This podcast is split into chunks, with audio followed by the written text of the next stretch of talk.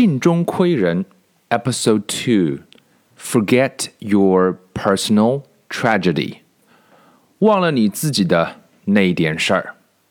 这是一封海明威写给菲茨杰拉德，也就是《了不起的盖茨比》的作者。这封信写于一九三四年五月二十八日。在一九二五年呢，嗯，完成了《了不起的盖茨比》之后，菲茨杰拉德开始创作自己的第四部小说《Tender Is the Night》。这是一部讲述一对富有的、受欢迎的夫妻的故事。那其实故事的原型呢，就是杰茨菲拉德和他太太啊塞尔达。本书历时九年完成。写完了这本小说之后呢，菲兹杰拉德向海明威询问其意见。这封信呢，就是海明威写给菲兹杰拉德啊，他对这部小说的意见。在信中，海明威完全没有客气，极其坦诚地谈论了他对写作的看法。啊，这也是海明威对全世界的写作者想要说的话。Dear Scott. I liked it, and I didn't. It started off with that marvelous description of Sara and Gerald. God damn it, Dos took it with him, so I can't refer to it. So if I make any mistakes.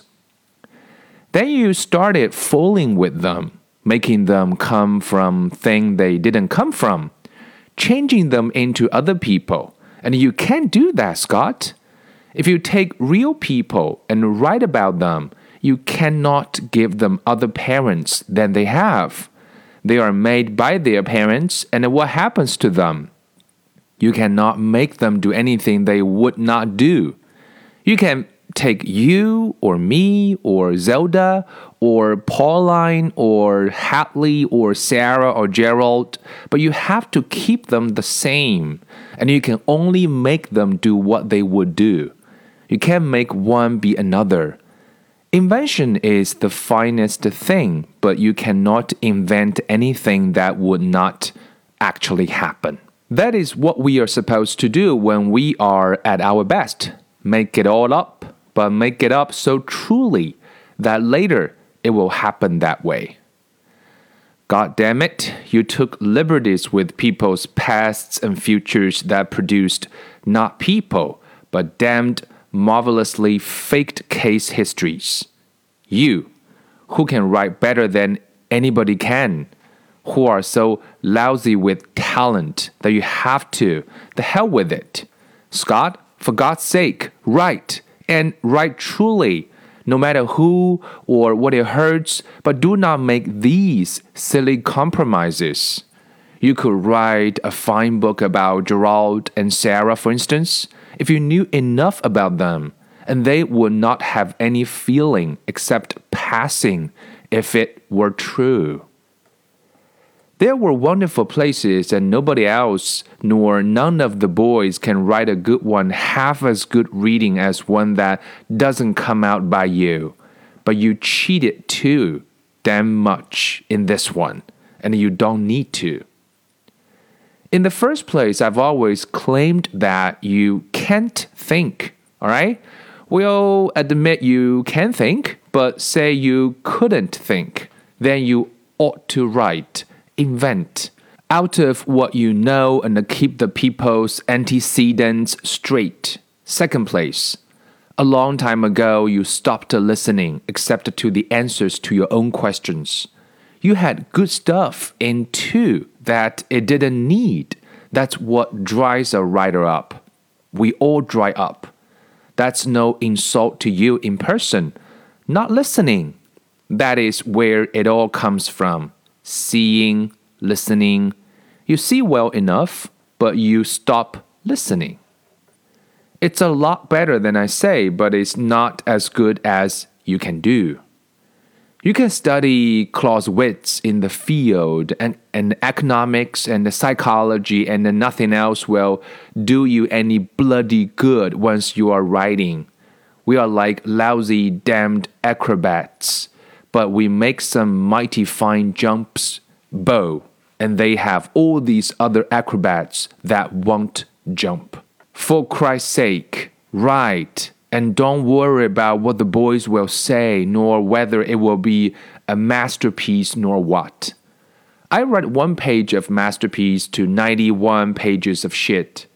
I tried to put the shit in the waste basket.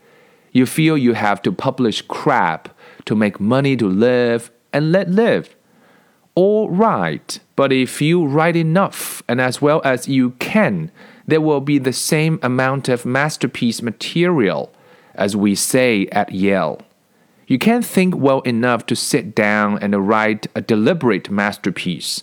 And if you could get rid of dates and those guys that nearly ruined you, and turn them out as well as you can, and let the spectators yell when it is good and hood when it is not, you would be alright. Forget your personal tragedy. We are all bitched from the start, and you especially have to hurt like hell before you can write seriously. But when you get the damned hurt, use it. Don't cheat with it. Be as faithful to it as a scientist.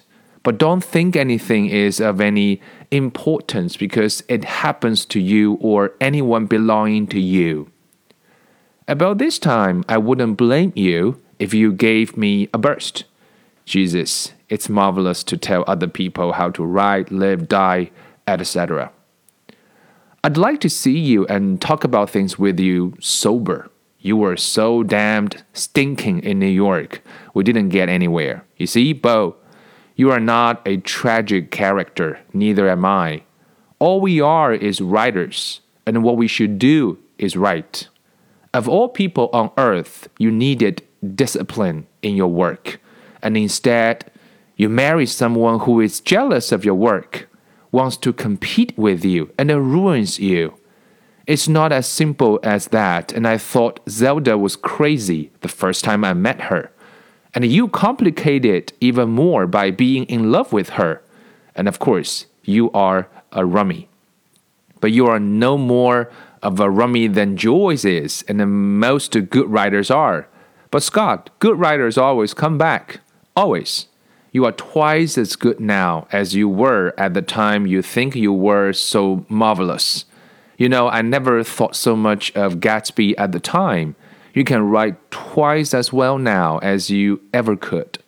All you need to do is write truly and not care about what the fate of it is. Go on and write. Anyway, I'm damned fond of you and I'd like to have a chance to talk sometimes. We had good times talking. Remember that guy we went out to see dying in Neuilly? He was down here this winter. Damned nice guy, Canby Chambers. Saw a lot of Dos. He's in good shape now and he was plenty sick this time last year. How's Scotty and Zelda? Pauline sent her love. We're all fine. She's going up to Piggott for a couple of weeks with Patrick. Then bring Bumby back. We have a fine boat.